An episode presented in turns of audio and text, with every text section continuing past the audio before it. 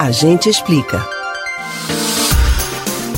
IPVA mais caro e segundo ano sem cobrança de seguro DPVAT são alguns assuntos de interesse para os condutores de veículos em 2022. Mas os motoristas devem ficar atentos a outra novidade. O modelo da Carteira Nacional de Habilitação vai ser diferente neste ano. Você sabe o que muda no documento? A gente explica.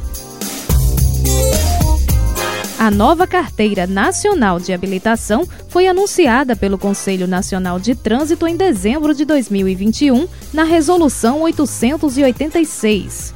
O modelo lançado vai ficar disponível nas versões digital e impressa à escolha do condutor. As mudanças pretendem tornar o documento brasileiro mais parecido com o padrão internacional, mas não é só isso. A ideia principal é fortalecer a segurança contra falsificações. Para isso, em algumas partes da CNH vai ser aplicada uma tinta que brilha no escuro.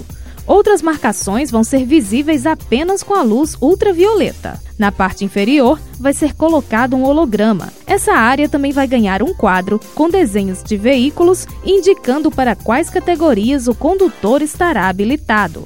Abaixo vão constar dados sobre possíveis restrições médicas e informação sobre o motorista exercer atividade remunerada, como dirigir por aplicativos, por exemplo. O QR Code, usado desde 2017, vai continuar na parte de trás do documento. As alterações mais evidentes são a cor da cédula que em vez de ser quase toda verde, vai passar a ser verde e amarela, além da assinatura, que passa a vir logo abaixo da foto. O que não muda é a validade da CNH, que continua sendo de 10 anos para quem tem até 49 anos de idade, 5 para condutores com 50 a 69 anos e 3 para pessoas com 70 anos ou mais.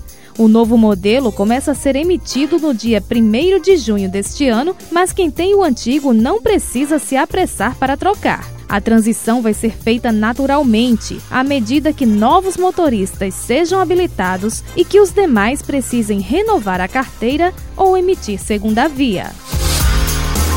Você pode ouvir novamente o conteúdo desse ou outros A Gente Explica no site da Rádio Jornal ou nos principais aplicativos de podcast: Spotify, Deezer, Google e Apple Podcasts. Betânia Ribeiro para o Rádio Livre.